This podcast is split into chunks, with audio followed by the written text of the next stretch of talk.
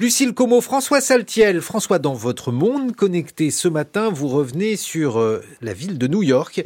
Elle vient de se séparer de son robot policier. Et eh oui, dans le monde merveilleux de la tech, on consacre beaucoup d'attention, de temps et d'argent au lancement de certaines innovations et on chronique rarement leurs échecs. Et vous le savez mieux que personne, Guillaume, ce n'est pas si facile de réussir à échouer. Et le dernier super fail en date est à mettre au crédit de la NYPD, la police new-yorkaise qui annonçait en grande pompe l'introduction en septembre de l'engin K5, un robot de surveillance d'environ 200 kilos à l'esthétique de l'illustre R2D2 de mmh. la guerre des étoiles, un officier de fer et d'acier aux multiples capteurs et caméras euh, capables de scanner son environnement. Sa mission, patrouiller dans la frénétique station de métro de Times Square, une présence censée sécurer les usagers.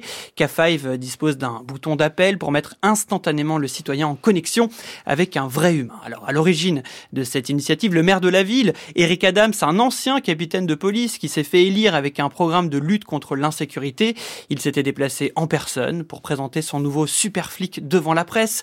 Pragmatique, il avait justifié son intronisation pour des raisons financières, loué pour seulement 9 dollars de l'heure à son fabricant, en dessous du salaire minimum, se réjouissait-il. Eric Adams n'hésitant pas à avancer que K5 a le privilège de ne pas prendre de pause déjeuner ni de pause pipi, une aubaine pour réduire les coûts de la ville. Eric Adams est un technophile convaincu et depuis son arrivée aux affaires en 2022, il n'a pas lésiné sur le déploiement d'outils de technosurveillance, des drones à la reconnaissance faciale, des caméras de vidéosurveillance.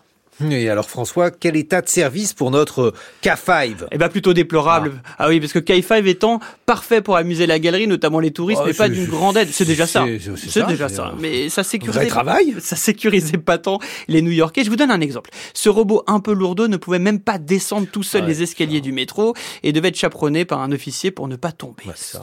Sans parler de ces changements de batterie réguliers qui provoquaient ah, de nombreuses pannes et pépins techniques. Oui, c'était des pannes techniques effectivement. En bref, euh, des pauses techniques mais en bref, les officiers de police de métro passaient plus de temps à surveiller K5 que les malfrats, et le directeur d'une association qui lutte contre la surveillance technologique avait déjà alerté l'opinion en septembre en comparant le robot policier à une poubelle à roulettes. Il vient d'en ajouter une couche en précisant que les roulettes n'ont même pas fonctionné.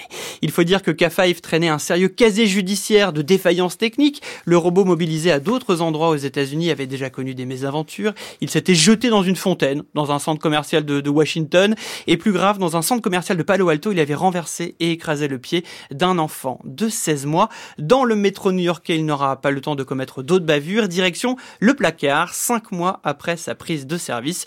Une histoire réjouissante pour calmer les ardeurs des techno-solutionnistes. C'est-à-dire qu'il aurait, il aurait fallu un robot voleur